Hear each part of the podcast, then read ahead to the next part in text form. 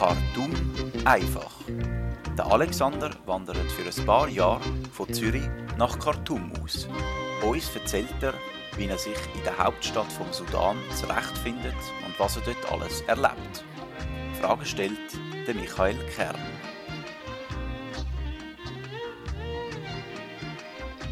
Hoi Alexander, es freut mich, dass es wieder geklappt hat, dass wir miteinander reden können. Wir sind jetzt einen guten Monat in Khartoum im Sudan. Wie fühlst du dich jetzt nach einem Monat? Ciao Michi, liebe Grüße aus Khartoum. Ja, soweit so wie ganz gut. Und, und wenn ich jetzt auf den, den letzten Monat zurückschaue, dann, dann zeigt es mir einfach so ein bisschen, wie, wie, wie wenig das, das wirklich kannst planen, dich kannst vorbereiten auf, auf so, ein, so ein Land, weil wo, wo wir vor der Entscheidung gestanden sind, in, in Sudan geht, haben wir gedacht, ja, was könnte echt alles schief gehen, oder was? Wahrscheinlich geht das Gepäck am Flughafen verloren und dann fällt irgendwie der Aircon aus und dann versucht man irgendwie etwas halbwegs produktiv zu machen bei, bei über 40 Grad oder man findet irgendwie Lebensmittel nicht oder mit Trinkwasserproblemen oder all, all so Zeugs. Also sind das also die, die Ängste, die uns so ein bisschen im Hinterkopf rumgegeistert sind. Und jetzt also in dem ersten Monat haben wir eigentlich nur ein Problem gehabt. Und das war Überschwemmungen. und zwar hat es ein paar Tage lang hat's recht stark geregnet gehabt, was brutal untypisch ist. Und dann hat es größere Überflutungen gehabt. Und das ist wirklich das Letzte, was wir erwartet hätten von, von Khartoum, dass das Problem, das wir werden haben, wird exzessiver Regenfall sein. Äh, wir haben dann noch ein bisschen Glück gehabt. Also bei uns hat es dann einfach äh, zwei Zimmer so halb geflutet gehabt.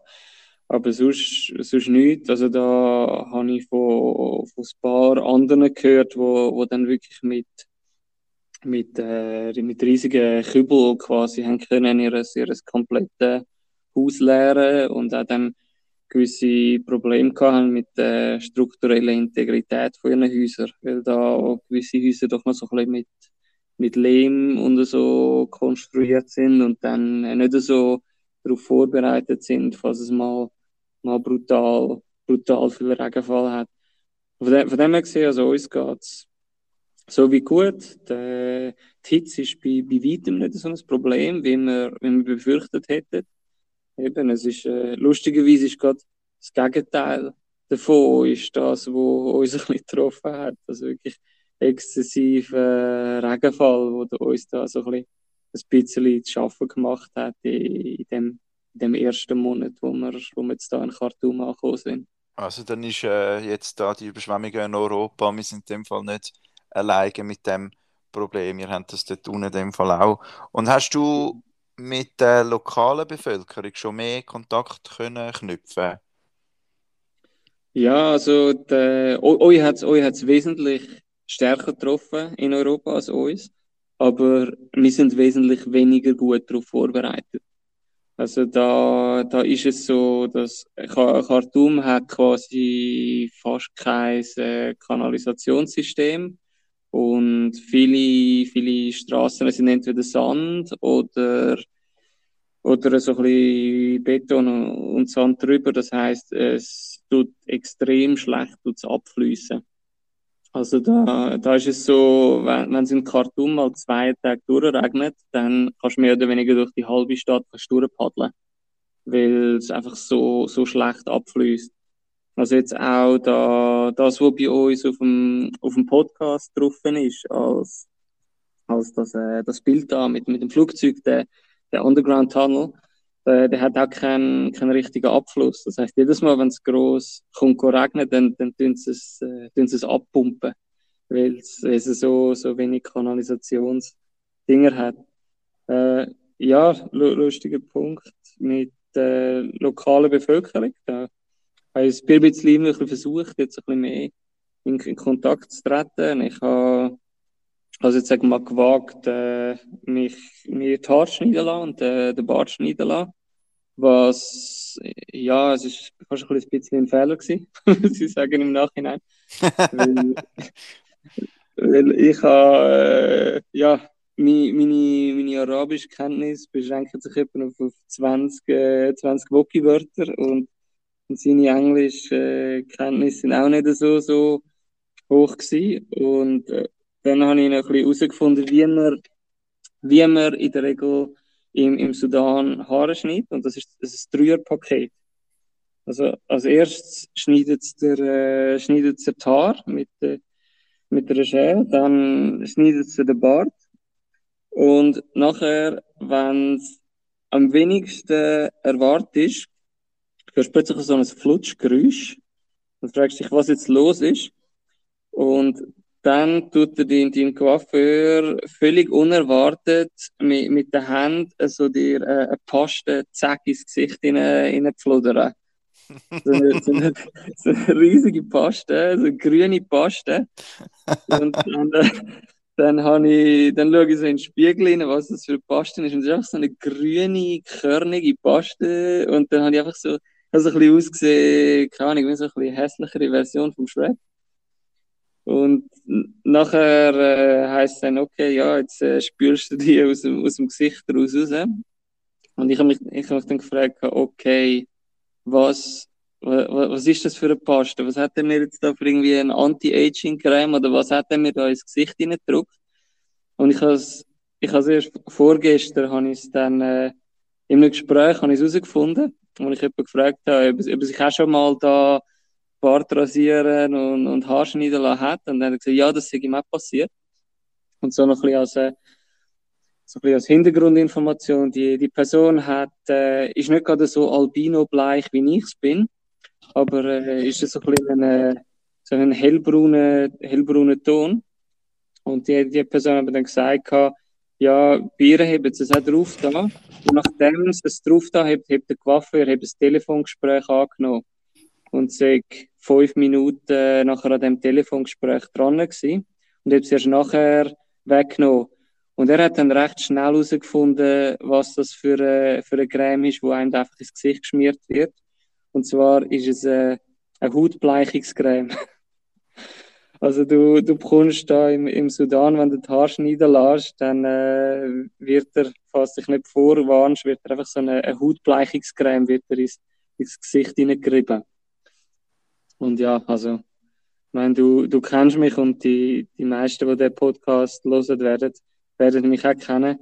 Ich, ich glaube, ich bin einer von den Personen, wo wahrscheinlich eine Hautbleichungscreme nicht so wirklich nötig hat, sagen wir es jetzt mal Das kann man auf jeden Fall so sagen, ja. Also deine äh, erste oder deine Erfahrungen da mit der lokalen Bevölkerung sind mhm. weiterhin noch gewisse Verständigungsprobleme um, kann man sagen.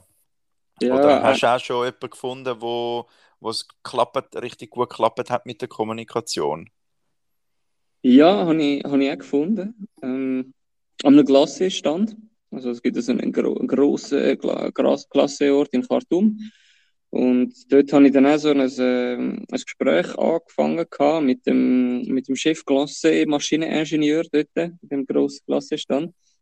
Und der hat mir dann also über, über eine Stunde Zeit genommen gehabt, so, so mit mir so ein bisschen über, über das Leben von, von der sudanesischen Bevölkerung zu reden, wie es so für sie ist, wie, wie sie die, die wirtschaftlichen Schwierigkeiten äh, und, und so wahrnehmen, wo jetzt ja die Kosten sind sehr, sehr stark gestiegen in den letzten Monaten und Jahren. Und das, wo, das, was mir am meisten geblieben ist vom, vom Kasim, was er mir erzählt hat, ist, dass seine, seine Tochter, seine älteste Tochter, die studiert Medizin.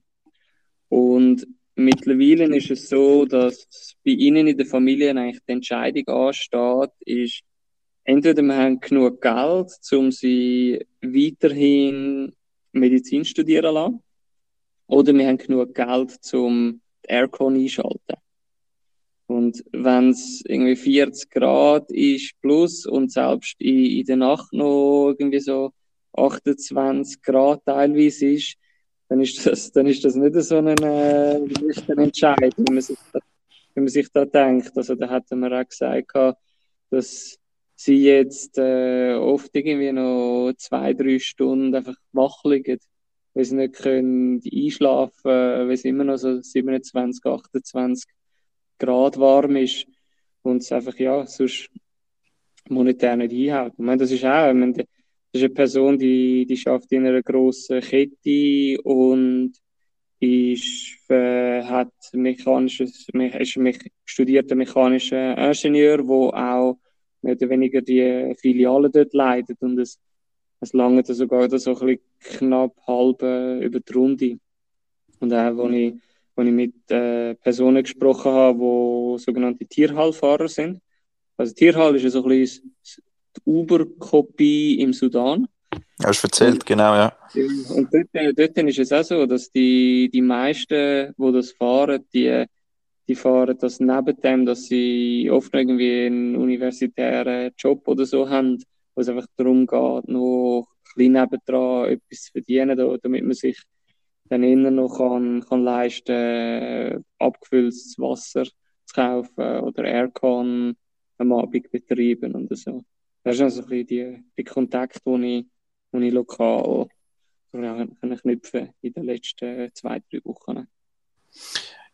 Ja, das klingt sehr interessant. Es ist eben, es ist natürlich ein Land, wo vielen Spannungen ausgesetzt ist. Wir haben, wir haben letztes Mal im Zusammenhang mit dem Nil und den Stau dem auch über politische Spannungen mit Nachbarländern geredet. Es gibt jetzt noch im, im Norden zwischen Ägypten und, und dem Sudan gibt es noch einen interessanten Grenzkonflikt, wo du mir mal ein bisschen angeschnitten hast.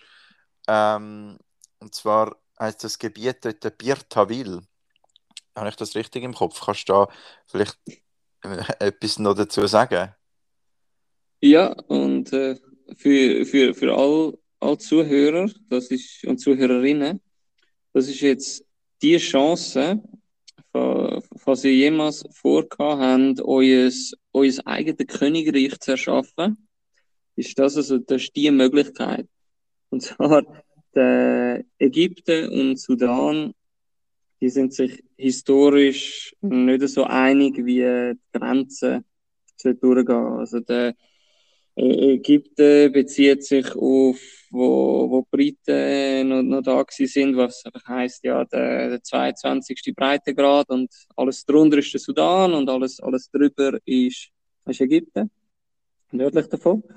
Und äh, der Sudan, der bezieht sich auf äh, ein anderes Dokument, das mit, äh, mit den Briten zu tun hat, von, von 1902, also drei, drei Jahre später, als auf das, was sich die Ägypter beziehen, wo, wo die Grenzen ein bisschen anders aussehen. Und zwar dort drin ist ein, ein größerer Teil direkt beim, beim Roten Meer, wird äh, im Sudan quasi zugesprochen. Und dafür ist ein, ein kleinerer Teil, auf, wo inner im Landesinneren liegt, der, der wird Ägypten zuteilt. Und die, die beiden Staaten, die beheben eigentlich Anspruch auf da, das Dreieck direkt beim, beim Roten Meer, wo, wo drei Städte beinhaltet, irgendwie Abu Ramad, äh, Halaib und äh, Ras Hadaram und dann noch einen, auch noch einen, einen, so einen größeren Hafen. Und das ist also ein, ein ziemlich attraktives Gebiet. Aber was dann daraus auch resultiert, ist, Sie streiten sich um das eine Dreieck beim Roten Meer, aber dadurch du keins von diesen Ländern be, beansprucht so einen kleinen Fleck im, im Landesinneren. Und das ist einer von den ganz wenigen Orten auf der Welt, wo eine Landesfläche ist, wo kein anderes Land darauf Anspruch erhebt. Also das wäre das wäre noch ein Land, wo, falls es Zuhörerinnen und Zuhörer gibt, wo jemals wollen, ihr eigenes Land eröffnen, wäre das möglich dort. Das Land heißt, heißt Birtavil. Also die, die, die Region dort. Ja, es gibt, es gibt glaube ich, in der Antarktis neu äh, eine Fläche, die von keinem Staat oder von niemandem beansprucht wird. Und das ist scheinbar wirklich die einzige andere Fläche, es gibt auf der Welt, wo niemand beanspruchen tut. Aber es ist, glaube wie du angetönt hast, auch nicht so mega interessantes oder spannendes äh, Gebiet. Also ich sage jetzt mal, eine Sandburg kann man dort wahrscheinlich bauen, aber sehr viel mehr nicht. Nein, du, es, es ist etwa 2000 Kilometer, Quadratkilometer. Es ist ungefähr, du könntest äh, eine Sandburg bauen dort von der Größe von Monaco. Das, äh, was, was das dein Lebensziel war, das wäre gut möglich. Aber eben, wie, wie schon gesagt, also der, es ist praktisch eigentlich, es ist eigentlich eine Wüste, mehr oder weniger dort. Und da, dementsprechend, wenn es ein Wüste, Wüstengebiet ist, wo, wo weit entfernt ist vom, vom Ozean, also etwa drei Viertel vom Jahr hast du Temperaturen äh, über 40 Grad und das ist ein grosser Tag-Nacht-Temperaturunterschied. Also drei Viertel vom Jahr kann es über, über 40 Grad werden und mehrere Monate im Jahr kann es in der Nacht dann unter 10 Grad werden. Also du hast, es ist, es ist nicht, äh, es ist nicht Prime Location. Sagen wir es jetzt mal so. Aber, wie, gesagt, es ist, äh, es ist der Ort auf der Welt, neben der, der Antarktis, wo auch nicht so angenehm ist zum Wohnen, nehme jetzt mal schwer an, wo, wo niemand darauf Anspruch erhebt. Und wir gerade angeschaut nach der Montevideo Convention von, von 1933, wo oft angewendet wird, wenn es um Staatenanerkennung geht, da braucht man vier Sachen. Und zwar braucht man äh, ein definiertes Terrain, oder? Und das ist, das ist gegeben, das haben wir. Äh, es braucht äh, Regierung. Aber äh, falls eben eine Zuhörerin oder ein Zuhörer dort hingeht, dann kann die Person ja eine Autokratie oder so ausrufen und dann haben wir die Regierung. Und wenn sie dann auch noch dort möchte bleiben, also Permanent Population, das ist auch noch zwingend, das äh, wäre dann auch gegeben. Und dann bräuchte die Person eigentlich nur noch ein äh, Satellitentelefon, um mit anderen Staaten äh, zu kommunizieren. Und dann steht eigentlich im Königreich nicht mehr im Weg. Daher äh, wäre durchaus machbar. Ja, also von der Anforderungsliste her äh, sicher einfacher, dort das Königreich auszurufen, als in der Stadt Zürich eine äh, schöne, günstige Wohnung zu finden. Aber äh, eben, äh, man hat auch garantiert Sonne, aber es ist halt einfach. aber Klasse und äh, veganen Döner gibt es dort natürlich nicht.